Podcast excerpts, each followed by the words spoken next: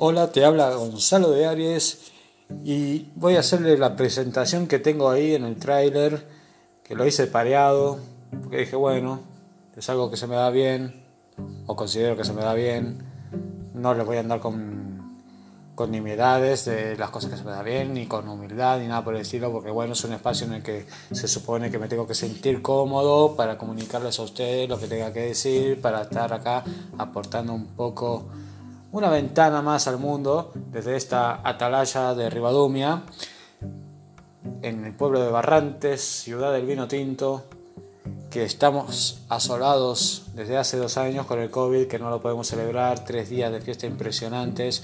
Y bueno, más que nada va a ser un podcast así, un poco acogedor para, para abrirles una ventana más al mundo de lo que de los que andan en las redes y en los podcasts. No estoy muy familiarizado con esto, esto más fue una sugerencia de amigos. Llevo años escribiendo cosas, textos, eh, monólogos, poesía, boludeces en general. He hecho, voy a, comenzar, de hecho, voy a comenzar con mi historia. Si no les importa, voy a fumar un cigarrillo mientras, porque estoy cómodo. ¿Qué coño? mucha gente que se pone nerviosa, yo no, lo voy a, no les voy a mentir, Estoy algo nervioso, no es la primera vez que, que hablo en público. Y aunque estoy en la comodidad de mi casa, por cierto, vivo en un departamento con dos perritos. No son perritos de estar en piso, eso ya me lo dijeron una vez que, que, los, que los, agarré, ¿no? que los adopté. Y no fue adoptado de, de perrera y tal, porque bueno, los que saben, los que son de por acá, de mi zona, no mi cabezona, sino de acá, de rural, de las Rías Baixas, en la zona sur del noroeste español, pues eh, en el rural prácticamente nos vamos rulando los perritos según las camadas que va saliendo según los vecinos. Yo me agarré dos de una, de una chica que conocí por, por Instagram, de estos anuncios que eso está genial porque se le da realmente una utilidad práctica a lo que es lo que son las redes sociales, se mete Instagram, cuna de la vanidad humana, siempre hay un reflejo de luz de, gente que se preocupa por los animales y bueno, sabemos que es una plataforma muy diversa, pero en este aspecto aquí en Galicia, sobre todo en las Rías Baixas, eh, tenemos esa solidaridad, sobre todo con los animales, al estar en el rural, tenemos ambos casos, en plan, tenemos bestias y también tenemos gente que se, que se preocupa por los animales, asociaciones como el Refugio Cambados, luego asociaciones, eh, bueno, asociaciones ya no, pero eh, escuelas caninas y veterinarios, todo comprometido con la, con la buena enseñanza eh, de los propietarios de perros. Y acá lo que tenemos en, sobre todo en los pueblos, cuando una perra, una gata preña, y tiene sus camaditas, pues bueno, nos vamos rolando los perritos y como una especie de solidaridad, ¿no? Que es muy bonito. Entonces yo, esta, esta muchacha, esta chica, esta buena amiga, eh, pues le agarré dos perritos, pero eh, bajo aviso de que eran perros de casa. Entonces yo entendí, bueno, perro de casa o en un departamento cabe, bueno, un carajo, plan, tengo dos perros de casa, una mezcla, no sé cómo decirlo, son de Beagle y Beagle con no sé qué, pero son preciosos. Eh. Se llaman Morgan y Mira y de vez en cuando seguramente los vayan a escuchar. Ahora no, porque están sopa, ya comieron, están tiraditos en el sofá haciendo el noni, pero seguramente se vaya a despertar y posiblemente los escuchen gruñirme o ladrar o pelearse entre ellos y no pienso cortar eso, ¿eh? no les voy a mentir. Eh. Es un espacio que quiero para no para darme a conocer ni por un caso de vanidad, sino como mero entretenimiento, porque no sé qué mierda está pasando en este país. no voy a hablar de política, ustedes tranquilos, ¿eh? porque si no, quiero hablar de trivialidades, nimiedades de las que se hablan en la mesa con los amigos, en las terrazas. Recobrar eso, ¿no? Hacer como un punto de encuentro para, para ustedes los oyentes. Y que se sientan como en casa también, ¿por qué no? Y por lo que iba agarra estos dos perritos y tal, y los tengo en el departamento, entonces bueno, se van a. vayan familiarizándose con el ruido. Porque al fin y al cabo no molestan, en plan. Voy a decir también mucho en plan, ¿eh? no sé. Mirá que hace años que no piso Madrid, pero es una muletilla que ya no sé quién carajo me la pegó, pero me quedo ahí para siempre. y la van a escuchar bastante. Voy a procurar no repetirme y con las moletillas y todo eso, pues me cuidaré lo suficiente porque está bien que sea un ámbito relajado, pero también quiero pues cuidar un poco el léxico, la, la sintaxis, la, el análisis morfosintáctico del esquema del, del diálogo y el del discurso. El diálogo no, porque bueno, realmente emisor, locutor, de esas cosas que esa cosa que se ha quedado tan atrás en el tiempo y que también está asolado, ¿no? Porque tanto con las redes sociales es cada uno un espacio suyo, personal, mío, con, con muchas voces, pero todas con una con una autorreafirmación de uno mismo, ¿no? En plan, no cuesta encontrar, cuesta encontrarlo, yo no busco, eh, voces que están puestas para, para otras cosas que no sea uno mismo, ¿no? En plan, yo voy a hacer mi podcast, hoy solo voy a hablar de mí mismo, para hacer una, como una carta de presentación, que eso queda siempre bien, nunca la he usado, por suerte, porque tampoco he sido, no he sido bendecido con un con una estabilidad laboral. Y era lo que iba a decir antes, es verdad. Yo no sé lo que pasa en este país. Durante los últimos tres años estuve trabajando bárbaro. Eh, cuando el paro estaba por las putas nubes. Y con la llegada de este gobierno, de socialista y Podemos, pues paradójicamente, hoy leí la noticia y me tocó realmente las pelotas, ¿no? Porque está bajando el paro y yo resulta que estoy en paro. Dice, ¿qué mierda pasó? Durante estos tres años que, que las cosas iban mal, pues tenía trabajo, tenía una estabilidad económica de la puta madre. Y ahí me metí en 30.000 pelotudeces, como solemos hacer los argentinos cuando las cosas nos va bien. De eso también voy a hablar, de, de mis orígenes. Pero bueno, el, el, resultado es ese, ¿no? Me parece que cuanto... Es irónico y feo lo que voy a decir, pero parece que cuanto peor le va a la gente, mejor me va a mí, y cuando peor me va a mí, mejor le va a la gente. Y no soy un egoísta, un ególatra de mierda, pero decir, mierda, yo sé que había un griego borracho que no sé si era Heráclito tal, no sé qué. Eso de cuando todavía se daba filosofía en, en bachiller. Heráclito decía que, que el universo se, se disputaba, se regía por la, por la lucha de contrarios. Y uno se ve en ese, en ese fraguar, en ese devenir del cosmos de decir, Ahora que, te, ahora que la gente va bien, vos jodete, calmate, quedate un ratito en casa, que luego ya te llamaremos. Y, toda la vida es así, prácticamente. Siempre un luego te llamaremos. Y, y uno está ahí a merced, a merced de, de este sistema, de este mercado, de, de, lo que quieras llamarle. No voy a meterme en camisa de once varas, porque no estoy guionado, no estoy leyendo un carajo, y estoy hablando así un poco a la marchanta. Pero bueno, vamos a hablar de lo que sí sé. Me voy a presentar desde mis orígenes. Yo vine a Galicia en el año 97, vengo de una familia argentina, es decir, poco, porque tengo un quilombo cultural dentro y por no decir genético, en plan, no salí, ahí va el, plan divino. Eh, tengo un quilombo genético dentro que ni Ingen lo podría explicar ni descifrar ni con ni completar ni con ni con ADN de rana. Pero bueno, yo nací en el 89 en la gran ciudad de Buenos Aires en el Hospital del Man con el señor Raúl Alfonsín que tengo la suerte de compartir eh, de compartir apellido y ahí uno dice cómo la vuelta que da la vida, ¿no? Porque Raúl Alfonsín tiene acá su busto delante de la guardería de, no sé si es un busto o una placa conmemorativa, delante de la, de la guardería de Rivadumia, el doctor Raúl Alfonsín, que fue presidente de Argentina en, en, los años 90. No les voy a mentir porque no sé realmente la fecha, porque no llegué a estudiarla. Yo me marché de Buenos Aires con 8 años, en el año 97, y me vine para acá, para España, para Galicia, una casita en el pueblo, imagínate lo que es con 8 años tener la ciudad, tener los cines, las calles, ese fragor que, que se respira.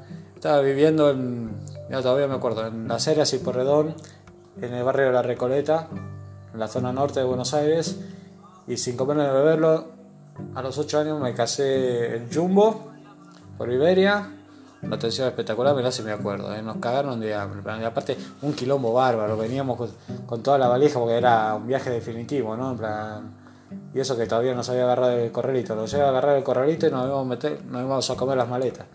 Pero, lo que digo, cazamos toda la maleta, mi, vieja, mi vieja. Eh, mira, no se trajo el mate de puto milagro. O sí, creo que sí, se trajo un mate, con pizza y todo. No sé cómo mierda pasó eso, pero bueno. Mira, traíamos como 35.000 maletas, con, con, peluche, con todas las boludeces. Los argentinos somos así, más lo que nos criamos en la zona de los 90, somos súper apasionados de, de todo lo que nos gusta y arrastrando un diógenes brutal pues nos venimos para acá, en el Jumbo, y eso también, vivo en un bloque de edificios, o sea que, y no lo voy a cortar, van a escuchar gente abriendo, cerrando puertas, pasar, porque bueno, es una comunidad muy viva, con gente joven, muchachada, perritos también, y puede que también van a escuchar a los perros ladrar, porque cuando se asoma gente a la, al rellano, pues empiezan a ladrar como hijos de puta, porque bueno, tienen ese instinto de territorialidad. Nira ya se despertó, ella está bien piola mirando la puerta, tranquila, nena, no pasa nada. Gente. Nuestros adorables vecinos, che. Pero bueno, déjenme un momentito, ahí ven. Que acá las puertas son pesadas. Es una maravilla, porque es un bloque de edificios, pero a veces parece que está solo, porque no se escucha carajo, está recontra bien insonorizado. Igual a lo mejor está todo el mundo escuchando las boludeces que estoy diciendo. Pero bueno, eso me lo comprenden. Un bloque de edificios espectacular, con unos vecinos macanudos. No, no se molesta por los ladridos de perros, porque casi todo el bloque tiene perros, entonces somos una gran familia canina acá adentro. Pero como todo, casi, casi todos, van todos a su bola, es lo bonito, ¿no? En plan, no nos jodemos los unos a los otros, ¿eh? cada uno hace la suya. Y eso es lo mejor que puede haber. Porque es uno de los cambios radicales. Cuando uno se va de la ciudad, por ocho años. tampoco, no le voy a mentir, con ocho años no me dejaban ni dar la vuelta a la esquina de la, calle, porque bueno, al fin y al cabo es Buenos Aires, es Latinoamérica, los nenes tienen que estar vigilados. Yo me acuerdo que en el año, no sé, sería 95 por ahí, una de las cosas que más me quedó grabada es la cantidad de gente indigente, donde hay grandes ciudades también hay gran pobreza y yo tengo ya 32 años y lo seguís viendo, que en las grandes ciudades sigue habiendo pobreza. Y una de las... Una de allá, queda muy feo decirlo, pero las cosas por su nombre, ¿no? En plan, allá se le llamaban villeras, a la gente esta que arrastraba, que arrastraba los carros, que llevaban cosas, tal, no sé qué. Y una como, se que, como, que se empecinó conmigo, ¿no? En plan, aquí mi primer trauma, que lo voy a soltar acá. uno que, se empecinó conmigo y hasta yo y mi madre le escapábamos. A mi vieja siempre me metía, ya mi vieja, yo con 5 años, pues eh, estaba también mi hermano pequeño y lo y salíamos por el barrio a pasear, salíamos al patio y tal, teníamos un patio justo delante de casa, una especie de parque, y salíamos a pasear y bueno, pues yo iba siempre, cuando veía venir esta señora, la pobre, pues tenía alguna, tenía algún problema mental, un problema psicológico, eh, iba diciendo que cualquier, cualquier niño que se encontraba con una madre, pues iba diciéndole a, la que le tocara que el niño era suyo y que se lo robaban unos quilombos bárbaros. Pero bueno, a mí me pasó una vez y ya eh, quedando todas las cosas claras y plan con la cana, pues eh, mi vieja me ponía entre ella y el carrito y íbamos caminando. Entonces, bueno, no, nunca pasó nada, gracias a Dios y gracias a la cana, porque bueno, a veces hacen cosas buenas. En la Argentina, la cana, ya hablaremos más de eso adelante porque complicado. Pero bueno, tampoco les voy a mentir porque es lo que digo. Viví hasta los 8 años allá. O sea que mi limitación de mi conocimiento de lo que es la casa de Buenos Aires, de lo que es el Gran Buenos Aires, es muy, muy, muy, muy pequeñito. Pero bueno, te los recuerdo lindos con la familia, con los tíos, con los. Con los, eh, con los sobrinos, no.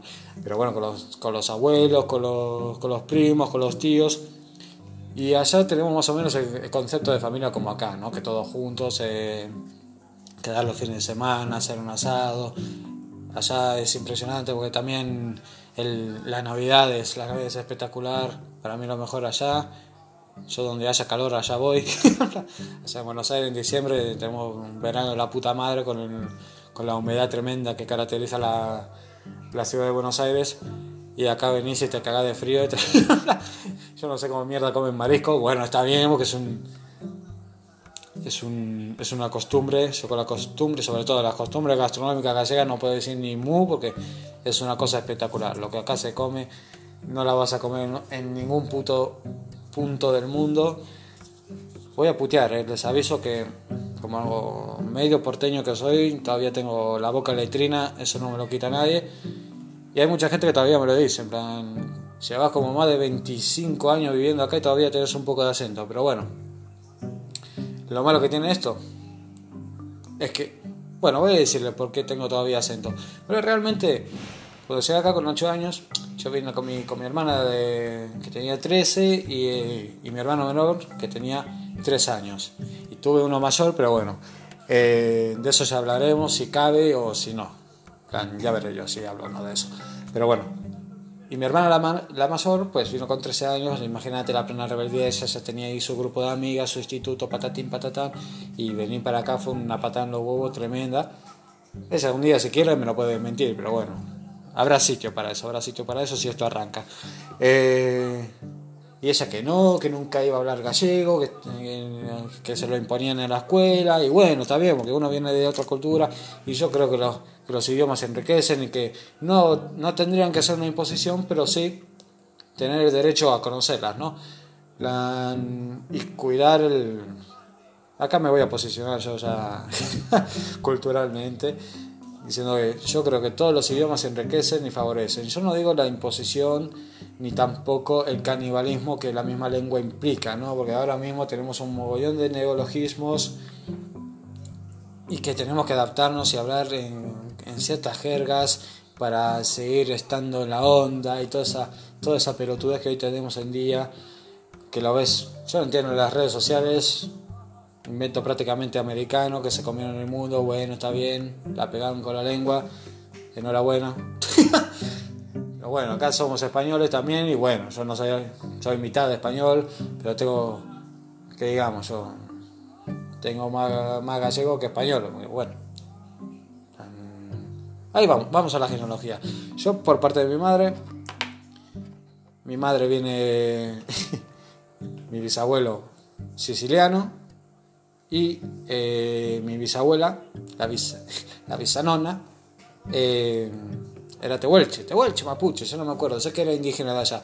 Y bueno, de ahí vino la rama de mi madre, que luego, pues sí, eh, mi abuela, mi abuela y mi abuelo gallego, tal, no sé qué, y mi madre, porque ya tiene esa genética eh, galaico, galaico argentina, digámoslo así. Y luego está mi padre, 100% gallego, y bueno, la cara gallego no quedan porque bueno.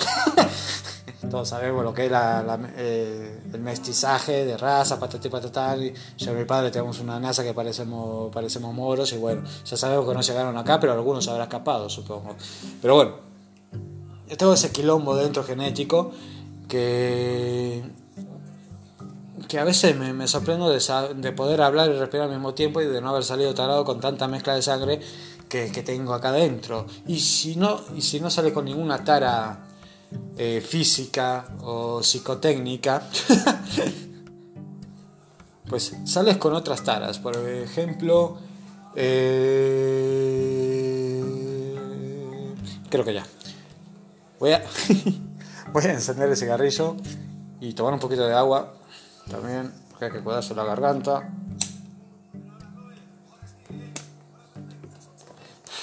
Estoy agradecido de hacer el podcast a estas horas de la noche Ustedes obviamente no lo pueden ver, pero tengo los dos perros y, y hacen como Gandalf los hijos de puta. No saben los jabones que me habré pegado con estos dos putos porque se te quedan dormidos con la... Dios, puta grima, tío. se te quedan dormidos con los ojos abiertos y se, se dejan los ojos en blanco como parece Gandalf. Y aparte sueñan, sueñan, se la pasan soñando. Que a veces me, se ve que cuando tienen sueños feos o lo que sea, creo que los perros deben tener sueños feos. pero me despiertan en la noche, se me suben a la cama, se quedan dormidos y me cagan a patada, ¿Sabes que tienen sueño? O parecen un conejo, ardilla, no sé qué mierda hacen. Lo acabamos a patadas todos en la cama. Es lindo tener perritos, pero bueno, a lo que decía. Yo vine para acá en el año 97, toda la maleta, un quilombo bárbaro, ahí en, en Vigo. Y yo me acuerdo que fue un día largo. Yo esa, yo esa noche no dormí un carajo. Vos imaginate que eran 14 horas de vuelo, 14, 12 horas más o menos.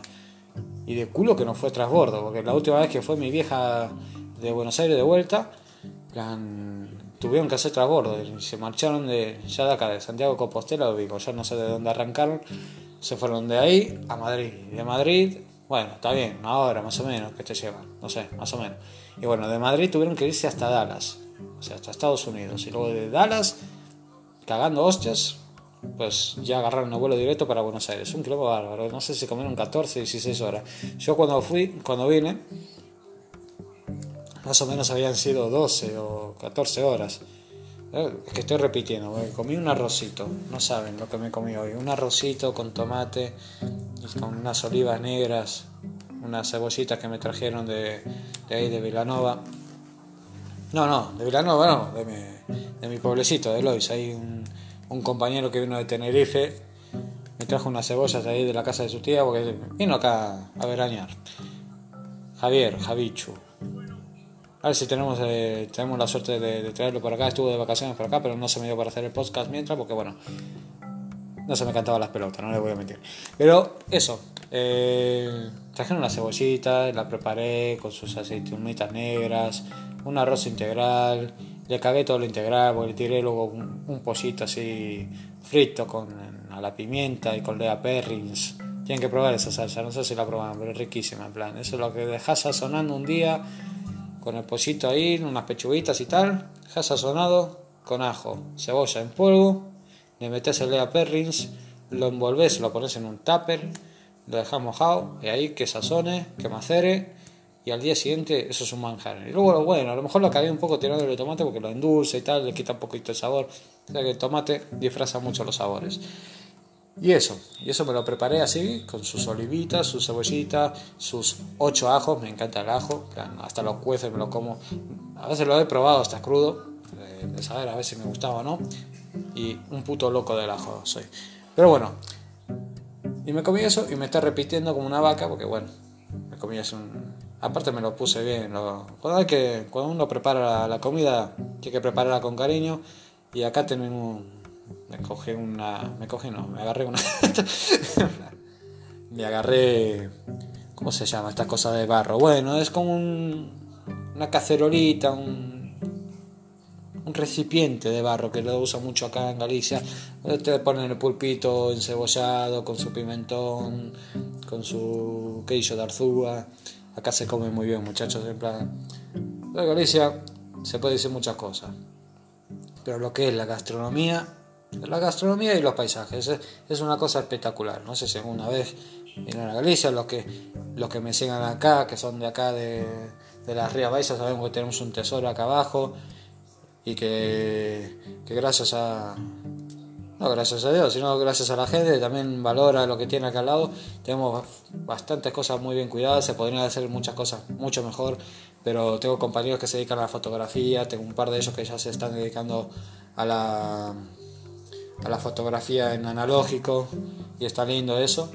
Me gusta todo lo que sea vintage, que sea ochentero, noventero, todo lo que me recuerde a, las épocas más lindas que, que pude vivir que haya esta generación de muchachos que, agarran una analógica y dicen vamos a sacar las cosas como hacían nuestros ancestros. Ellos a lo mejor lo hacen eh, con otra fijación y con otro motivo y, a ver si tengo la suerte de, contar con estos amigos, buenos amigos, buenos vecinos de, de Lois que, se, que están dedicándose se están dedicando a la fotografía en, en analógico y están retratando lo que es nuestro pueblo, el pueblo donde yo me crié, desde el año 97 acá en Galicia, un pueblo que se llama Lois, eh, un pueblecito alejado, hasta estamos limítrofes con otros concellos, acá eh, nos dividimos por concellos, concellos no, con, por concellos, las cosas por su nombre, y Lois es el último pueblo eh, digamos, que uno de los últimos pueblos que, con los que limita el Consejo de Ribadumia. Y bueno, pues estos amigos, les dejo ahí el dato. Uno de ellos es Ven Pero Mal, les doy los perfiles en Instagram por si quieren echarle un vistazo a lo que hacen estos muchachos, que es muy lindo. Y, a lo mejor les gustan y es otra ventana para, para descubrir nuevos lugares lindos sitios. Eh, lo que hacen es realmente espectacular, con unas imágenes impactantes, con, se nota que se cuida de, esta gente que le, que le, gusta y que se despierta a tal hora, busca la luz, todas esas movidas que, que a uno se le escapa. Pero hay el, conocimiento y la inteligencia de uno, ¿no? En plan, uno cuando no es capaz de, anexionar, de de adherir, de captar toda esa información que de tantas cosas, de tantas artes que hay en el mundo, pues está muy bien rodearse de amigos, de vecinos que, te puedan compartir, que te puedan eh, abrir la mente y mostrarte cosas nuevas, cosas con las que vos te criaste toda la vida, que estaban ahí y de repente ellos ven ese momento y dicen, no, acá hay, hay una disposición, un arte que hay que, que, hay que destacar voy a ver un poco. Pero bueno. Les dejo los dos perfiles eh, para Instagram que los quieran seguir. Échenle un vistazo porque merece la pena. Uno es Ven pero mal y otro es Eros barra baja Dark, Dark Room o algo así. Plan, sí, creo que es Dark Room. Pero bueno. Les queda ahí esos dos perfiles que merece mucho la pena, la verdad.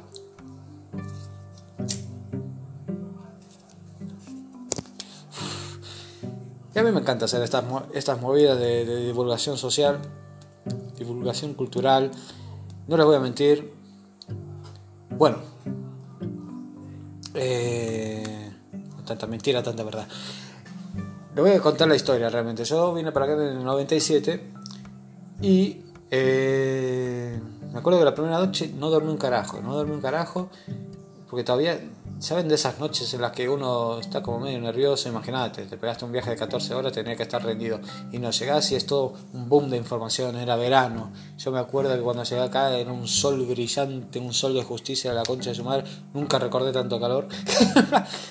y eso que venía de Buenos Aires, que la humedad tocha, pues bueno, acá en Galicia le da tomá, querés sensación térmica, humedad, tomá. Y era agosto, creo. No me acuerdo si era julio, agosto más o menos. Es un calor de justicia. Yo me acuerdo que nunca había, había, visto un puto sol tan cegador. Fue una de las primeras sensaciones que tuve nada más llegar a Lois. Lo de Vigo, el aeropuerto de Vigo fue, fue ya para. fue la hostia.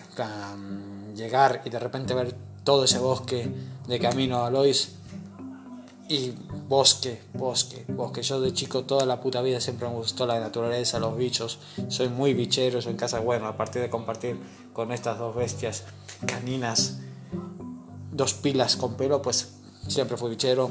Tengo como tres acuarios en casa. Y siempre me gustó la naturaleza. Y llegar acá y ver todo ese, toda esa frondosidad, todo ese verdor lindo y precioso. Antes, mira, no había tanto eucalipto como ahora, pero bueno, todos saben lo que pasa acá en Galicia con, con la movida de los eucaliptos. Pero bueno, cada uno que, haga lo que vea conveniente. Yo digo, cuando llegue acá, no les voy a mentir, acabo y voy a divagar bastante porque es un día, un día flojo. Mañana o para la semana, no sé todavía la peridiosidad, joder con la palabra, con la que subiré el contenido y tal, pero bueno, yo les digo que tengo muchas cosas escritas y, y compartirla con gente y decirle, mira, boludo, vos esto tenés que sacar un rendimiento, eso que no estás haciendo nada, te estás rascando las pelotas, estás en paro, pues hacerte un podcast y tal y a ver, a ver lo que sale. Y yo, bueno, pues hoy me aburrí y dije, bueno, venga, ya que estoy duchado y me afeité, pues con la voz más o menos clara, pues vamos a, vamos a intentarlo. A lo que digo, Llegué acá, toda esa frondosidad, toda esa verdosidad, me cagué encima. O sea, cuando vi el mar fue una cosa impresionante. En, en Buenos Aires, por, por, mala suerte, mi viejo, cuando ya llegué yo, tercero, dijo, antes de, de, nacer yo, sí, iban a la plaza, se iban con mis dos hermanos y se iban a, se iban a Mar de Plata, veraneaban ahí y tal, y con tres ya dijeron, no, hay que cortar el grifo, no hay vacaciones.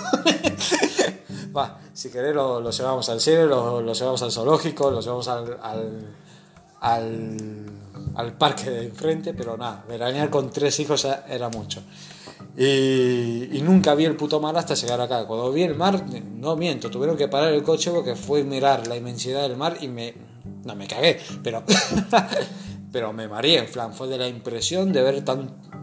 Fue demasiada información, ¿no? En plan, llegamos, nos trajeron por la, por la parte de la costa para que viéramos como una especie de presentación y vimos el aparte del, del, monte y al lado del mar. Era como, joder, la hostia, todo junto aquí, es una maravilla. Y como que me entraron náuseas, en plan, me mareé y tuvieron que parar el coche. Pues también nunca estuve acostumbrado a andar en coche, porque en Buenos Aires no teníamos coche. No nos hacía falta, pero nos movíamos en, en colectivo, porque allá hay como muchas zonas, como acá Tenerife o en las grandes ciudades, que tenés un. que tenés un. Un autobús cada cinco minutos. Una movida así.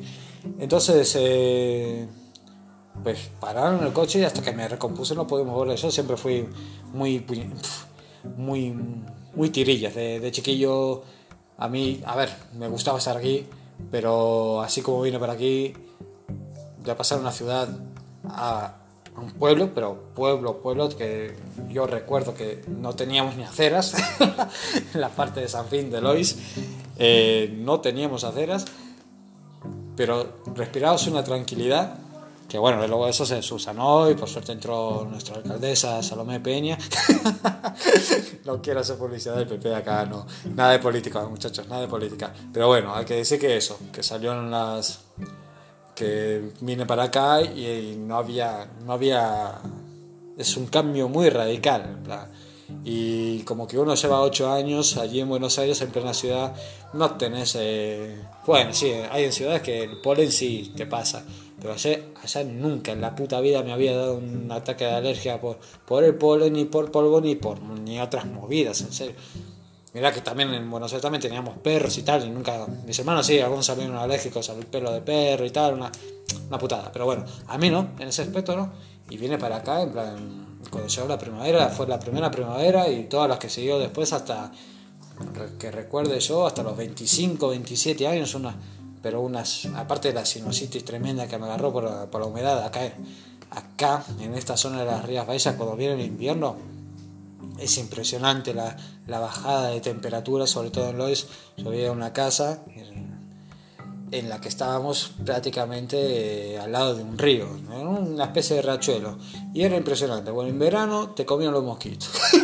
te comían los mosquitos, parecía Santa Fe. No sé si era Santa Fe o Lois, eh, Galicia o Argentina. Siempre estábamos con esas cosas de acá para allá. Hablo de Santa Fe, nunca pisé Santa Fe en la puta vida, pero bueno, sé que en Santa Fe hay un calor infernal, una humedad de la puta madre y aviones como mosquitos, en plan, y mosquitos como aviones. Una cosa así, ¿sabes? Eh, y acá me mató, en plan, me mató el polvo, me, mal, me mataba, en serio, me puse eh, mal, pero no, lo siguiente, en plan de, de los ojos, de, llorar, de no de emoción, sino de, de reacción eh, alérgica. Ya que me ver un poco porque estoy hablando muy rápido, muy de seguido. Gracias por los que están siguiendo todavía el podcast y que todavía no me dejaron colgado. Y ya voy con 33 minutos si me empeño, si me pongo, llego a la hora. Pero bueno, un traguito nada más.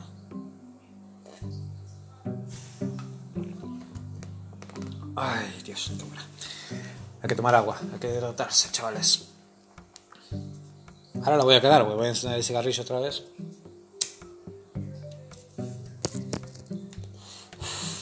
Pero que te digo, eh, Llegué acá y me entraron todas las alergias que me mataron hasta los años 25, 27 años, que llegué a Santiago. Hay, hay mucho que hablar por delante, cosas que vamos a tirar un poco de, de elipsis porque me queda media hora. Si tal, luego desarrollo un poquito más. Volveré para atrás. Espero que ustedes que están acostumbrados a, a las nuevas tramas que se hacen hoy en día. La linealidad se la pasan por los huevos. Fui de los que vi de Witcher, no me enteré de un carajo porque hay tantos saltos por el medio que no sabes si va y se viene. Y está rezando porque salga algún bicho para que se lo maten porque es la única catarse que puede ser. que pude yo que pude yo experimentar en esa serie. Pero bueno, lo que digo, si me queda algo en el tintero, pues bueno, lo desglosaré más adelante. Y si no, queda ahí, en, el tintero. Ya, ya saldrá. Lo que le digo, yo llegué acá y en el 27, en el 27, sí, ¿qué digo? Eh, ¿Qué sería? 2013, 2015, llegué a Santiago de Compostela fui de los últimos que hizo la Pau. Y ahí fue uno de los. Fue un poco visionario, estábamos jodidos, se había caído Lehman Brothers, una crisis de la puta madre, creo que todos se acordarán de eso. Y yo dije, bueno, no hay trabajo, tampoco tengo ninguna formación. Había hecho un curso de comercio y tal, pero ni bola. En plan, acabé el ciclo de comercio. Al principio había hecho bachiller. Salí de la ESO, ya con 18 años. ¿eh? No es que no es que fuera un estudiante brillante, pero tampoco era un estudiante malísimo. Era un estudiante mediocre, para decirlo. nunca me gustó estudiar, pero soy de los que me interesan por las cosas que, me mueven. Ya de chico tenía interés con, con 7, 8 años. Me encantaba la paleontología, me creí en, ese, en esa época en la que Jurassic Park está en la boca de todos y que todos nos quedamos con, con la boca abierta cuando vimos pasar por primera vez un puto Tyrannosaurus Rex en una pantalla enorme, eso queda que no te marca. Y siempre tuve esas inquietudes con, con, el cine, con, la paleontología, con lo que era todo el teatro. Y eso acá lo desarrollé muy bien, tuve las oportunidades de estar con gente buenísima acá en Ribadumia. Tenemos la Asociación Cultural, eh, la Casa de Cultura de Ribadumia eh, donde el maestro de ceremonias era Chicho, la Casa de Cultura de Ribadumia, un tipo que labura y laburó toda su puta vida para, la juventud acá. Y fue uno de los hombres que me, dio opción a actuar en el auditorio de Ribadumia. Tengo el, gran honor y el orgullo de decir que yo estuve, pisé ahí eh, ese escenario y hacía monólogos. A veces cuando empecé así de chico de, las clases de tutoría. Me encantaba, me crié en esa época de, Club de la Comedia acá en España. No les voy a mentir, siempre tuve alma de payaso, de, hacer chistes, tal, no sé qué. Siempre me gustó. Hacer feliz a la gente. Bueno, uno tiene sus pasados tristes como todos, acá no vamos a llorar, pero bueno, toda experiencia eh, vital no es una alegría ni es un campo de rosas como nos venden en el cine o nos venden en la música, ta, patati, patata. Ustedes ya saben lo que es la vida, no se la voy a explicar yo ni voy a desvelar nada que no hayan, que no hayan vivido, que no puedan tirar de empatía por ello. Ay, se me está acabando la agüita. Pero bueno, yo tuve esa oportunidad eh, de mis profesores que siempre me querían matar eso, porque yo me crié en ese, ámbito de la tele, siempre me gustó la tele, llegaba a casa y lo de ver, verga, lo de ver, yo quería ver la tele y seleccionaba, ¿no? En plan, me gustaba ver, imagínense, en la década de los 90 era todo anime, humor, películas buenas, y me crié en ese ambiente. Y el Club de la Comedia, cuando lo empecé a ver, que todavía que tendría unos 13, 14 años más o menos, pues empecé a ver y fíjense que por suerte en mi casa teníamos el truquillo de, grabar, de grabar en VHS. Ustedes ni se acordarán, la gente nueva que escuche eso se sentirán vergüenza, pero bueno, eso pasaba. Podíamos grabar eh, canales de programas de televisión con, con las cintas VHS, funcionaba de tal manera. El VHS, digamos el continente, tenía como una especie de ranuritas y vos las tapabas y las metías en el VHS y le dabas a la opción de grabar. Cuando empezaba el programa tenías que estar vos ahí. Luego salió más adelante, más, más adelante salieron los, los videocassettes que lo programabas a tal hora y te grababa directamente. Pero los, los, los primeros era así, vos ponías lo, tapabas las dos ranuritas, metías y tal, y cuando empezaba el programa, le dabas al rec y te grababa. Bueno, yo hacía eso con el Club de la Comedia. siempre agarraba la misma cinta para que no me tiraran la bronca, porque si fuera por mí, jodía todas las cintas VHS que hubiera en casa grabando programas. Entonces, ¿qué hacía? Y fíjate, flor de trabajo. No sé cuánto duraba el programa, creo que una hora, una cosa así. Pues el programa, pum, escuchaba tal, me cagaba de risa, jajaja. Bueno, me quedaba grabado. Entonces, los que más me gustaban, normalmente era Florentino Fernández, Agustín Jiménez, me creí con esa generación de monologuistas impresionantes, buenísimos, una escuela bárbara que no se debe caer en el olvido. Y yo lo que hacía era transcribía, me ponía los vídeos pero 30.000 veces. y entonces los transcribía en una libreta y me los memorizaba y luego me iba a mi habitación donde tenía un espejo de, pared y ahí ensayaba. Una cosa, una cosa sana, una cosa que me gustaba. Entonces, cuando llegaban las horas de tutoría, eh, pues no sé cómo surgió, plan, pero un día pues me dejaron hacer un monólogo y, los compañeros, todos les, encantó, la profesora también, entonces con las clases de tutoría iba haciendo eso. Y luego, eh, todos sabemos, bueno, los que tuvimos escolarización de la buena, pues se hacían estas... Eh, y el día de hoy todavía se hace y es una cosa que no se debería perder, se hacen esa especie de, no galas, pero bueno, se hacen como esas cosas. Ay, Dios, que no me sale la palabra. No, con esas funciones de, teatro por, por chicos que de, del mismo instituto. Entonces me, me pusieron el cuadro y así durante los dos últimos, eh, las dos últimas de la ESO. Y luego me enganché en verano, me enganché con este hombre de que llevaba la Asociación Cultural, no me acuerdo del nombre de la Asociación Cultural, pero de Ribadumia, la casa de Ribadumia, y habíamos hecho un grupo de teatro con los mismos chicos que estábamos en el, estábamos en el, en el colegio. Todos chicos de, la ESO, pero de diferentes grados. Hicimos un grupito de teatro precioso y tal. Y habíamos ensayado una, una obra de teatro. Era no sé qué de Brogan. era como una, una obra de teatro de índole celta. En plan, muy bonita, me acuerdo. Tengo muy buenos recuerdos. Me acuerdo de. uno de los momentos más graciosos de. Yo siempre haciendo el pasazo, que era una, una obra medio dramática y heroica, más tirando de la épica. Pues hay un momento en el que nos envenenan a todos, a casi todos, y yo me metí mucho en el personaje. La gente se, se, se, quedó petrificada porque se suponía que nos envenenaban y nos desmayábamos, nos caíamos muertos. Bueno, solo de caerme muerto, pero me lo tomé muy, muy, muy en pecho. Entonces, cuando todos caemos, yo no hice resistencia al suelo, en plan caí y le, di un cabezazo, por suerte eran tablones, tablones sobre hueco, lo que pasa es que fue más el ruido de la hostia, entonces luego aprendí a hacer el truquito de... Eso fue la primera función, que por suerte fue en estos, eh, en estos escenarios con tablones que están... No hay suelo rígido como en el escenario de un auditorio. Perdonen que aplaudan, ya sé que Ustedes no me ven, pero bueno, me gusta gesticular, no me ven, pero estoy gesticulando constantemente. Pero bueno, eso fue la primera función. Y en ese escenario donde estaban los tablones, pues genial, porque no, no había nada sólido abajo.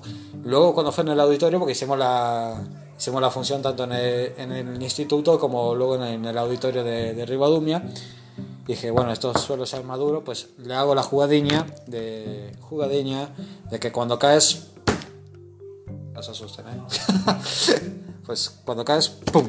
Pues le das con el brazo y obviamente para, te proteges con la cabeza y das con el brazo en el suelo para que se oiga la hostia. Pero la primera vez no fue así. la primera vez fue cabezazo contra el, suelo, contra el suelo y sonó, que la gente se quedó, este no acaba eso. y, y, es uno de los buenos recuerdos que tengo de, de esa movida. Bueno, también de decir que también eh, acabé la eso con 18 años. Es una de las putadas más grandes que te pueden hacer.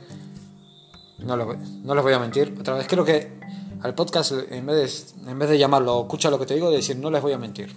Creo que suena mucho más, más honesto. Pero bueno, es mi muletilla. Acéptenla, quieranla como yo la aprecio.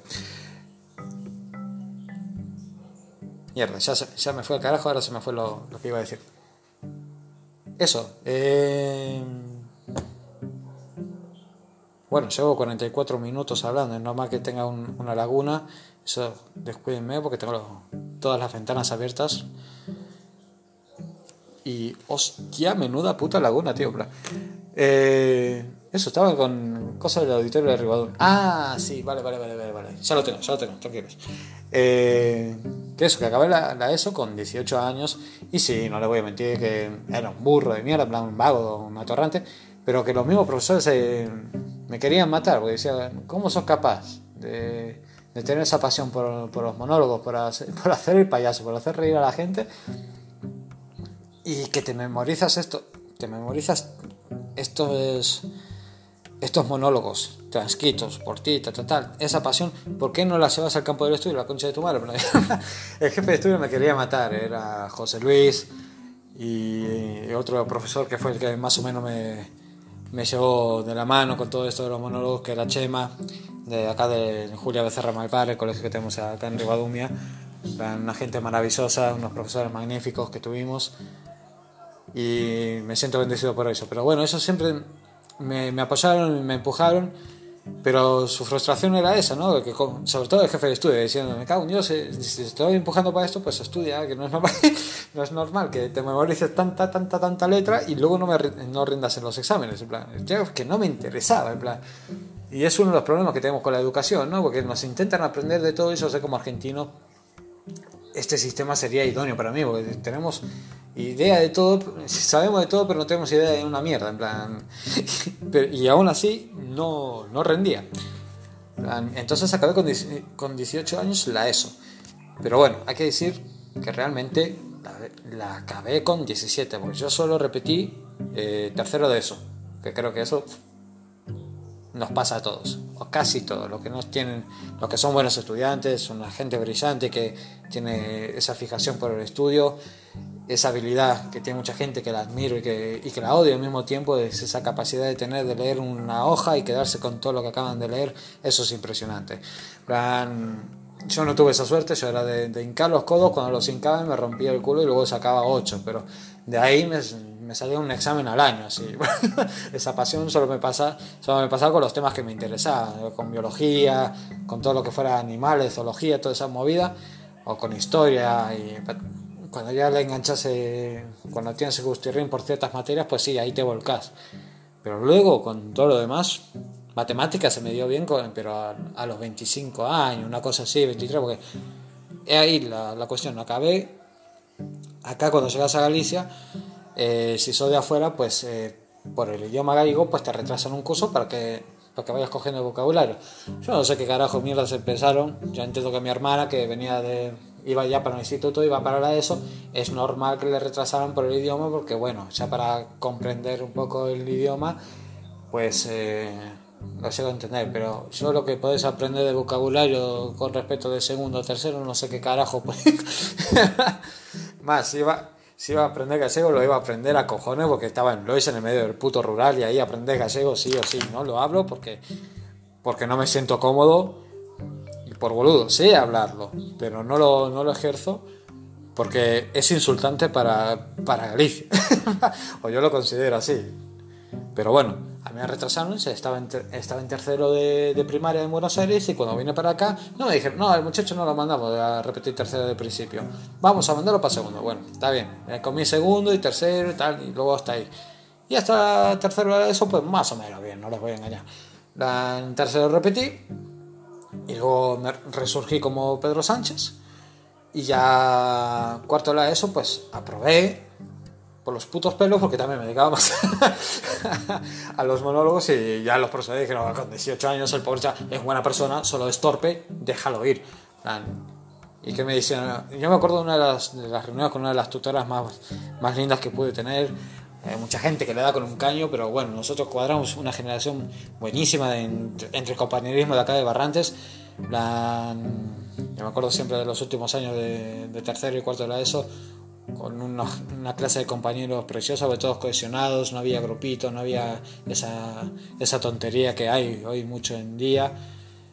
No lo voy a engañar, hubo problemas de bullying a veces y hubo cosas feas por el medio del camino, pero esa mierda tiene que olvidarse no, y no, no revolver en eso, sino quedarse con lo bueno. Es mi filosofía de vida, ¿no? Quedarse siempre con lo bueno. Lo que vos sufriste, lo sufriste y seguís acá en pie, así que seguí adelante. Es un pequeño consejo, una reflexión que les dejo entre tanta paja. Eh, yo me acuerdo de esos últimos años, además viajamos en las excursiones de, fin de curso, un buen rollo con, los, con todos los profesores, eh, unas risas, un compañerismo precioso que te lo llevan al corazón. Yo por suerte sigo viviendo acá, en, estuve de acá para allá, viajando, conociendo, tal, no sé qué, pero uno siempre vuelve, ¿no? Eh, nunca a Buenos Aires, nunca volví a Buenos Aires, pero acá en Galicia, pues siempre. Y tengo la, la, suerte de todavía mucha gente de la que conocí de mi quinta, obviamente, están fuera o esa perder, la, perder ese contacto, porque obviamente la vida se abre camino, como es el Parque Jurásico, ¿no? Pero bueno, algunas veces te, te topas con algún compañero, tal, no sé qué, y, y es lindo eso, ¿no? De, recordar esos buenos momentos, aunque sea eso, tenemos que quedar un día y nunca pasa. ¿eh? ya está, lo que viste, lo viste, lo tenés como un recuerdo lindo y te tenés que quedar con eso.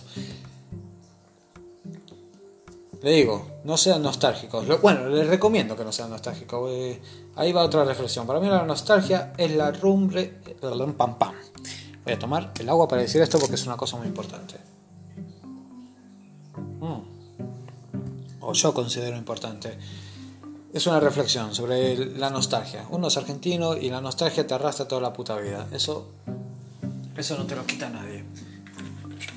Pero bueno, la inteligencia de un, hombre se basa en la adaptación al medio y a, sus circunstancias, ¿no? Y perseguir la catarsis de todas las experiencias vitales.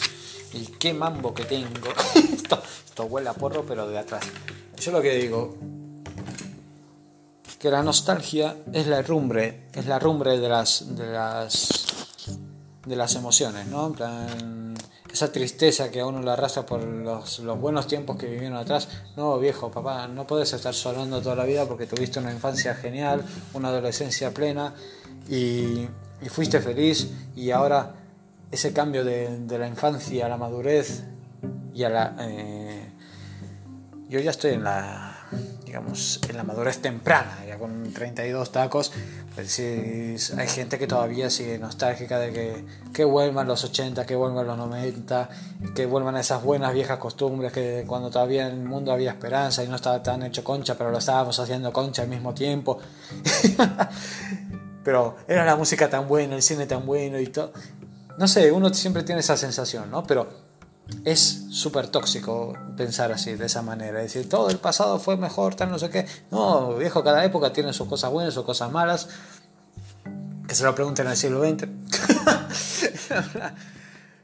Pero es eso, uno no puede vivir siempre en el pasado y decir, no, todo el, todo el pasado siempre fue mejor, porque no es, es mentira, eso es engañarse a uno mismo. Porque si pensamos así, ahí tenemos a Vox. no voy a hablar de política. Pero lo que decía, yo tuve, pasé por eso, acabé la, ESO a los 18 años y una de las, eh, de las charlas que más me, me acuerdo de, de esos últimos días con la tutora, con Marlene, que nos daba matemáticas, y un amor de, de mujer que ya, ya, ya, conocía a mi hermana la mayor, y, te tratan con esa familiaridad. Los profesores de acá del rural, en serio, son impagables. Esa gente, el esfuerzo que hace, eh, cómo se vuelcan con los chicos. Yo hablo de mi generación. Vos sabés que el profesor cuando más te toca las pelotas, cuando más hijo de puta es, no sé qué, eso quieras que no te queda en la memoria, para bien o para mal, pero te queda. Dice, esta gente pues se volcó con su trabajo, porque no es fácil dar clase a 30 chicos salvajes del rural. Habrá uno más o menos que te sale normal, pues bueno, las cosas van cambiando, obviamente. Pero es una realidad que está ahí. Un chico que eh, le importaba tres carajos las raíces cuadradas, porque el pobre pendejo tenía que estar ayudándole a la abuela a poner patatas y tal. Es la, doble realidad, ¿no? De lo que la sociedad quiere, pero lo que la realidad es. Y estos profesores eh, te veías que se dejaban la garganta por, por algún compañero hijo de puta que le importaba tres carajos lo que estaba diciendo y eh, le gustaba hacer quilombo. A a cuidarte como un hijo o como un nieto más. En plan, yo me acuerdo de una de las profesoras de primaria, dos, dos, que fueron como dos madres ahí dentro, de Puro y Payares, que me dio clase de tercero o cuarto, Y son esa gente que te lee, yo siempre fui como un libro abierto, a mí me miraba la cara y sabía cuando entendía algo, porque sabía cuando entendía algo y cuando no entendía un carajo y me daba vergüenza y, lloraba de No lloraba, no, pero se me dieron los ojos llorosos. me decía, Gonzalo, ¿entendés? Y yo me quedaba con cara, con los ojos abiertos y, con, y con, la, con la lagrimilla ahí pendiente de, la pestaña. Me leían como un libro abierto. Y esas profesoras que, que no deberían caer en el recuerdo de Purri Payares y Doña Maruja, Maruja, eh, que me dio en quinto y sexto. Voy a detener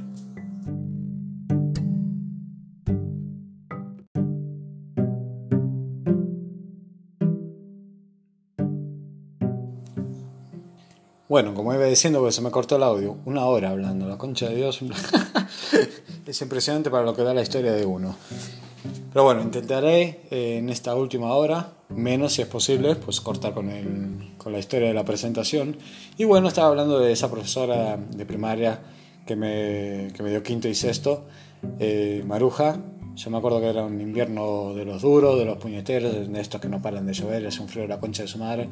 Y acá eh, la calefacción la teníamos a contagotas en, en el colegio.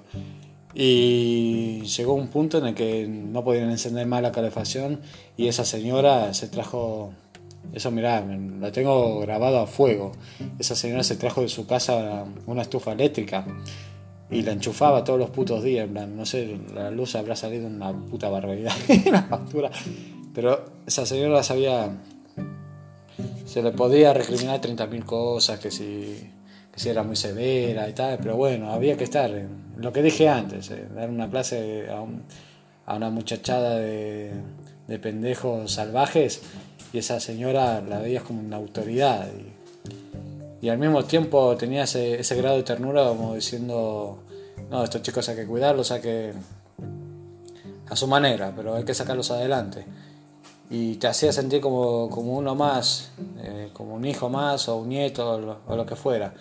Y mirar el detalle de esa profesora de primaria, de rural, que se traía la, todos los putos días, se traía la, la estufa y, la enchufaba y nadie decía nada, un carajo era una manera de cuidarnos. Creo que eso hoy en día no existe y, ojalá existiera. Pero siempre voy a estar muy agradecido con todos los servicios que me, que me brindó este país, sobre todo en la educación. Esas maestras que se, que se reventaban la garganta y, y que se ponían con voz y te, ponían, y te explicaban y te explicaban de 30.000 maneras para que te para que sacaras adelante el examen con un 5, en plan, esa gente no debe caer en el olvido, Puri Payares y Maruja. ojalá me acordara el apellido, pero no, no, me sale ahora mismo. Y bueno, ahí acabé la primaria y pasé para, para la secundaria.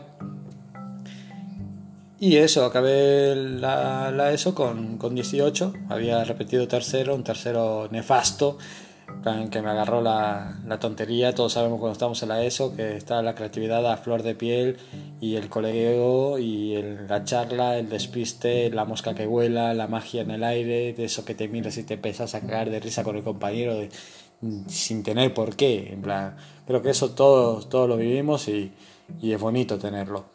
Y bueno, ahí acabé a los 18, una de las últimas excursiones que tuve. Eh, nos llevaron a hacer la ruta de Don Quijote, una experiencia espectacular. Salió un concurso que hacían, no sé, Ministerio de Educación, lo, lo hacía, no sé qué sé. Y nos llevaron a todos para, para ir para la Ciudad Real y fuimos a visitar todas esas zonas, puntos en claves, estuvimos en la casa de Quevedo, estuvimos en la celda eh, donde estuvo preso Cervantes y tal. Y uno se crea, se cría con, con esos recuerdos, ¿no? De que viste mundo y, y te encantó todo lo que viste allá afuera. Siempre es curioso la mentalidad de uno cuando, cuando viaja. Esto me habrá pasado, hará cosa de tres años. Tuve la oportunidad, eh, estaba trabajando en un camping, eh, como en el punto de control de acceso y ahí conocí una, una muchacha italiana que estaba viviendo en, en, Granada, pero que había venido a veranear a Galicia y estaba trabajando. Y bueno, nos hicimos muy buenos amigos y tal, y me invitó, me invitó a pasar una, una semana porque ella también se volvía para, para Italia. Y la última semana que iba a estar allí, pues eh, me invitó a ir a Granada. Y, me fui para allá. Me comí 18 horas de autobús porque me agarré, agarré un billete de autobús, lo más rápido que, que había encontrado. Y hice la ruta de la Plata. Que fue la peor puta idea que tuve en mi vida a la hora de viajar. Viajar en autobús es horrible. Y mira que fui con Alsa, que tiene buenos autobuses y tal, y tienen ahí sus pantallitas que puedes ver tus películas, tiene un catálogo bárbaro también. Ahí le cae un poco de publicidad a Alsa, pero muy bien, 18 horas, que dolió, que no volveré a repetir, pero bueno, es eso, que, conoces mundo y, la curiosidad de uno, ¿no? En detalle, de que cuando uno viaja y va para afuera, eh, aunque estás podrido de, la zona en la, que te criaste, pues ya viviste tanto ahí, y cuando uno va para afuera, pues solo habla de lo que sabe, ¿no? Y, y esta chica llegó a un punto que, que me lo recriminaba, ¿no? Pues, estábamos en una casa, fue un rollo muy, muy hippie, plan, era una casa, un, una especie de, de edificio con varias habitaciones, ahí conviví con con una pareja de franceses, eh, con un, todo gente licenciada, eh, todo con carrera y tal, no sé qué, pero que le iba a ese, ese estilo de vida, eh, ¿cómo decirlo? Hippie, sí. Tenían su huertito y tal, vivían de aquello, pero todos licenciados en, en económicas, en psicología. Eh, el único granadino que conocí, bueno, fue en Granada, era profesor de geología en la, en la universidad. También coincidí con unos con una pareja de chicos que una era francesa y el otro era de Mallorca y tal. Y fue una experiencia bárbara. Pero ahí es a donde uno es a, donde uno va, ¿no? Cuando salís para afuera, pues empezás a hablar de lo que sabes y de lo que te gusta y empezás a hacer como una, una especie de propaganda de la zona donde te criaste y las chicas esta acabo de mí hasta los huevos, en plan, es que, joder, solo hablas de Galicia, en plan, es que solo voy a hablar de lo que sé, en plan, y esta gente, si nunca ha tocado Galicia, pues me sale, me sale venderlos y, e invitarlos, obviamente, yo vivo acá en un departamento, eh, que es propiedad de mi familia, por suerte no tengo que pagar un alquiler ni nada por el estilo, y es, una, es un departamento con tres habitaciones, y yo siempre a la gente de afuera, pues digo, mira, si alguna vez estás por Galicia, si te apetece tal, no sé qué, pues, tienes mi número de contacto, te pasas por acá una semanita y tal, porque tampoco me gusta regalarme. Y es más, ahora mismo estoy compartiendo piso con, con una amiga de Tenerife. Otra de las historias que tengo ahí de mi etapa cuando más viajé y tal fue estos últimos años, antes del COVID.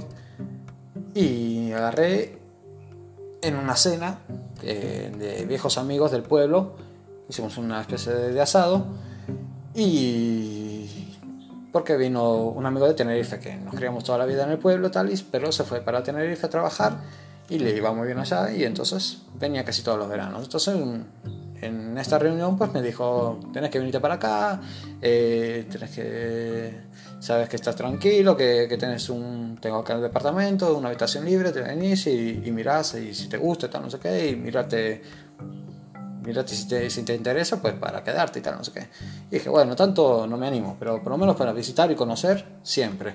Entonces me agarré los cuatro pesos que había, que había ahorrado en, en el verano trabajando en el camping y me fui para allá una semana y me encantó. Ahí Tenerife es, es espectacular. la gastronomía que tienen ahí, eh, la versatilidad en todo comunicado, la logística que tienen en, en comunicación, en medio de transporte, tenés, tenés el tranvía, tenés un autobús cada cinco minutos, eh, puedes ir a cualquier lado sin tener coche no te hace falta ni para trabajar. Es una cosa que es impresionante. Las cosas relativamente baratas, lo que, uno, lo que es todo vicio. Yo, por ejemplo, ya tenía la cajetilla de, de Chester a 2.80. Fumé como un murciélago. el aguacate barato, me, me aguacate y luego ya toda la gastronomía de por ahí, de la, zona de la Orotava, los, los museos de la laguna. Lo visité y me encantó. Me encantó tanto que ese primer año solo fue una semana, pero al año siguiente me había ido bien. Cuando acabé, cuando acabé mi contrato con, en la fábrica donde estaba trabajando, me puse en verano otra vez con el camping y luego ya en, en ese entretiempo de que me llamaban otra vez de, de la fábrica, pues agarré y me pasé el mes de octubre, me lo pasé en Tenerife, ya alquilando eh, una, una, habitación a un, a un estudiante de la India ya. El cabrón no estudiaba un carajo. el tipo ve que eran de estos cocos y tal, y se pasaba el puto día jugando al LOL y fumando porros, en plan. me lo pasé genial ahí. Pero estuve un mes entero, entonces ahí me, me, me animé a, a, visitar zonas, eh, a hacer ya movidas más diferentes, como un poco más elitista. Me fui a Hard Rock Café, una pool party. No había estado en la puta vida en una pool party, ahí empecé. Fue creo que a los dos días de llegar, salió el evento ese y les comenté a estos dos chicos que era una pareja, el hindú y una pareja suya que era de allá de Tenerife. Y, y les propuse, mirad, eh, estos dos amigos que son de acá del pueblo y tal, que me invitaron, para no pueden venir, pero si ustedes quieren, pues vamos todos juntos y, y, hacemos la joda.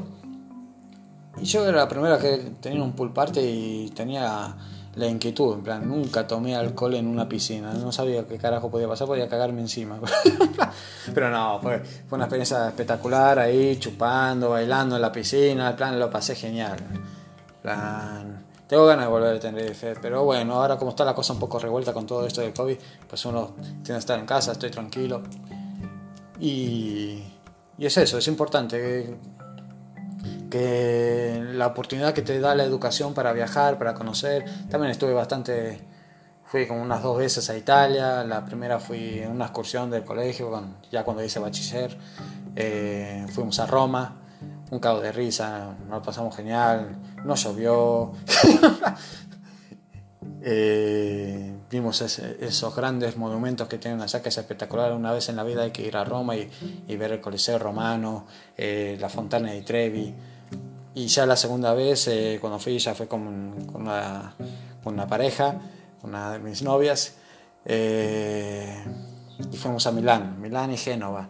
Y estuvimos también una semanita ahí en un hostal, que fue un caso de risa aquello, porque en un hostal con unos chinos que hablaban italiano. es lo que tiene viajar, te abre la mente y, te, quedas, te quedas perplejo a veces de las cosas que ves.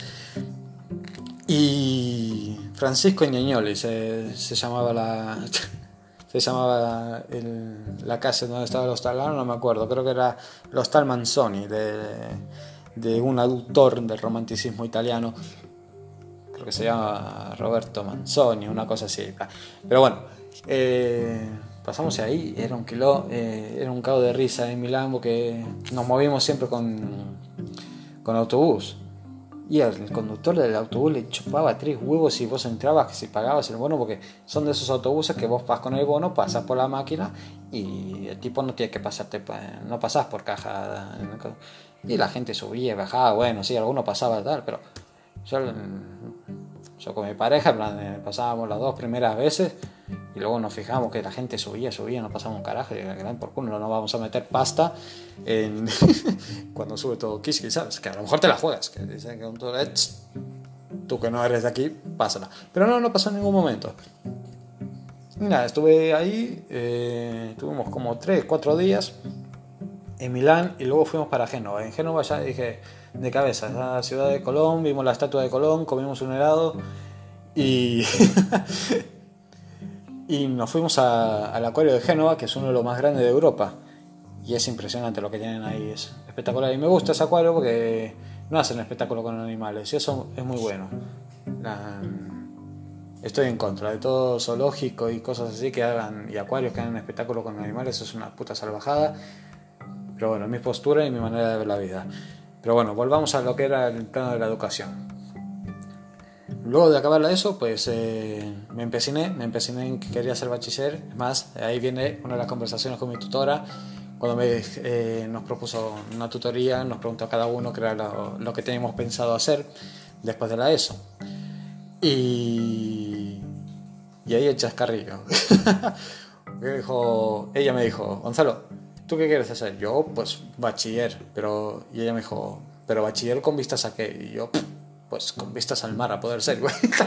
Era muy ingenioso, que no me sirvió para un carajo el ingenio, pero bueno, acá le estamos sacando un poquito de juguito a lo que se me puede pasar por esta tribulada cabeza. Y de ahí empecé, eh, me hinché los huevos a, mis padres que quería ser eh, el bachiller. Y eso, no, déjate joder, porque si ya, con 18 acabaste la ESO, pues mejor métete en un ciclo, tapatatín, patatán. Y dije, no, no, no, quiero ser el bachiller. Y bueno, hice primero bachiller ahí en el Azorey, un año de mierda, fatal, malo como, la peste, en plan, empezabas de cero con otros compañeros, pues, eh, los profesores todos diferentes, obviamente.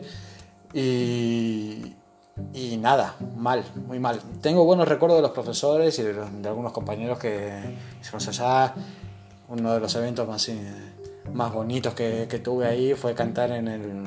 Mirá, si no se, si no se habrá roto la cabeza la, profesora, las profesoras cuando hacían estas estas actuaciones también se hacen en todos los institutos pues nos tuvieron no sé tres meses una cosa así ensayando una canción de los Rodríguez Y, tuvimos la oportunidad de... Fue duro, fue duro sobre todo para, para las profesoras conmigo porque desafinaba con un hijo de puta y eso que eh, cantaba en un coro de aquella, en plan, yo hice de todo, en ese, en ese aspecto de lo cultural siempre me gustó lo que es estar encima de un escenario y por mala suerte o por poca por falta de iniciativa mía, pues dije, esto no, hay que aparcarlo, hay que ponerse a laburar, todas estas movidas, ¿no? Pero bueno, esas profesoras se, volcaron con nosotros y cantamos junto con otros compañeros. Eh, uno de los compañeros que se llama Edu, que tiene el grupo de Atómica de Cambados, y Yago Costa, en plan, otro gran compañero que hoy todavía me crucé con él por Cambados. Eh, una gente magnífica, bellísima, personas. Eh, pues hicimos ese número. Fue como una especie de musical, fue muy bonito, la verdad, y tengo muy buenos recuerdos de eso. Y, cantamos y la gente pues eh, fliparon, fliparon porque no, no, se esperaban que, por lo menos yo, que no era muy popular porque acaba de llegar, nada, que ver, y verme así en el escenario con esa soltura, patatán, patatán, pues la gente pues no es un reconocimiento, pero que se acuerda de uno y eso es lindo, ¿no? Y bueno, creo que esa fue la última, la última vez que estuve ahí en Cambados, en el Azorey, un gran instituto, ahí salen la... Bueno, se dice, ¿no? Que la gente que sale de la Sorey en lo que era toda la movida de, selectividad, pues salía muy bien, eh, muy bien preparada, con las mejores notas. Pero bueno, se ve que me venía un poco grande a mí. que venía arrastrando años, ya me costó la ESO, pues bueno, no me fue bien, no les voy a mentir. ¿Y qué pasó? Que no me dejaron hacer. Eh, ya mis viejos me hincharon las pelotas y dijeron, no, si quieres seguir estudiando, hazte un ciclo. Y bueno, ahí me hice el ciclo de comercio en el y es Armando Cotarero Valledor en, en. Y eso fue... Pero fue una epopeya de tres pares de cojones. Les pongo de situación. Yo vivo en un pueblecito, San Fins de Lois, que está a dos kilómetros desde el punto de vista, desde el punto de donde yo vivo, estoy a dos kilómetros, eh, tanto tiene para el norte como para el sur, estoy a dos kilómetros de la, de la parada de autobús más cercana que tenía. Entonces me tenía que levantar como a las 5 de la mañana, caminarme los dos kilómetros para agarrar el autobús que pasaba de Pontevedra a Villa García. Y yo de aquella fumaba también. Entonces hacía la trampa. En plan, mis viejos me daban la plata para, para moverme con el micro entonces yo me pegaba los dos kilómetros, me iba hasta la Gouya, que es el punto, un punto una parada intermedia, agarraba el autobús y me agarraba a Villa García. Entonces, en vez de agarrarme otro autobús de Villa García a Villa Juan, que era un trayecto corto, yo me crié toda la puta vida en el pueblo, entonces siempre te tenías que mover, como era pobre, eh, siempre me tuve que mover con bicicleta. Entonces tenía buenas piernas. Entonces que decía, bueno, me ahorro la pasta de, de Villa García a Villa Juan y así me puedo comprar el tabaco. Yo estaba hablando que tenía como 20 años, una cosa así. Y bueno, ese ciclo de comercio que me valió para un carajo, acá había acabado y acabé hasta el culo porque no, no encontraba trabajo de lo, que, de lo que había estudiado, no encontraba trabajo para nada. Entonces ese año estuve prácticamente eh, en casa preparando la finca. Nosotros en mi casa tengo una gran finca con extensiones de vino y bueno, me, me puse a, a, cuidar la finca, a preparar el vino, a sulfatarlo, a cavarlo, patatí, patatán. Y dije, llegó un momento y dije, no puedo seguir así, o sea, cuidaba la casa, tal, estaba bien, pero uno a esa edad quiere hacer cosas, en plan, ¿no? quiere, quiere prepararse, quiere formarse y, y esforzarse. Y entonces... Eh, al acabar el año dije, no, esto no lo puedo seguir haciendo otro año más porque la tierra me va a endurecer el cerebro y luego me va a costar un huevo volver a, volver a estudiar. Entonces me propuse otra vez por huevos hacer un, una de las, de las epopeyas que, que casi todo estudiante que, que, que, ha vivido durante el 2013, el 2013 a 2020 hace, que es estudiar y trabajar al mismo tiempo. Yo por suerte eh, me matriculé en bachiller, en ya, no fue en el y fue en Cambados, pero lo hice en el Cabanillas. Y por diurno, ¿qué hacía? Yo de lunes a jueves iba al instituto, a clases y tal, y luego el viernes tuve la suerte de trabajar en una carnicería que me, que me empezaron a preparar, rulé por muchas carnicerías de, de acá de la zona, y empecé a trabajar en, una, en la carnicería de Cambados, que ahora lo regenta otra gente. Y bueno, empecé ahí como charcutero. aprendí el oficio mientras estudiaba y trabajaba. En plan, y ya con, creo que tenía 22, 23 años. Hice toda esa, a huevo, a puro huevo, a puro fuego sagrado, como en el México 86 Argentina, plan, y, y, y acabé ganando. Acabé el bachiller trabajando en la carnicería durante esos dos años de, de bachiller.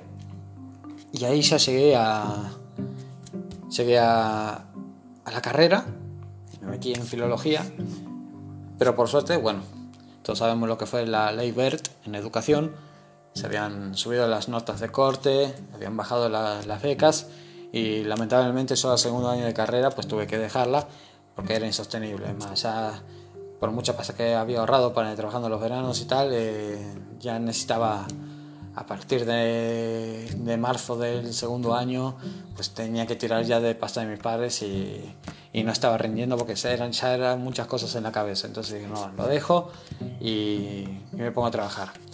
Y bueno, hasta ahí más o menos la preparación académica. Espero que vamos a darle fin a esto. Ya iremos hablando un poquito más, iré metiendo más contenido. En el siguiente ya va a ser un poco guionado. Eh, intentaré subir un contenido, intentaré hacer entrevistas de cosas interesantes que hay por acá por la zona, eh, con gente con la que me he criado, con gente que, que tiene sus gustos y que merece la pena escuchar eh, su perspectiva, sus, sus experiencias, como estos dos muchachos que les mencioné antes, las cuentas en Instagram, ven pero mal, todo en minúscula, y Eros Dark Room. Eh, fotografía analógica, una preciosura, muchachos. Acá les dejo con todo el cariño, con todo el amor, y mañana, eh, mañana o, dentro de un par de días intentaré ir subiendo más contenido, con más elaborado, más guionado. Así que buenas noches, pásenla bien, duerman e hidrátense. Un abrazo enorme.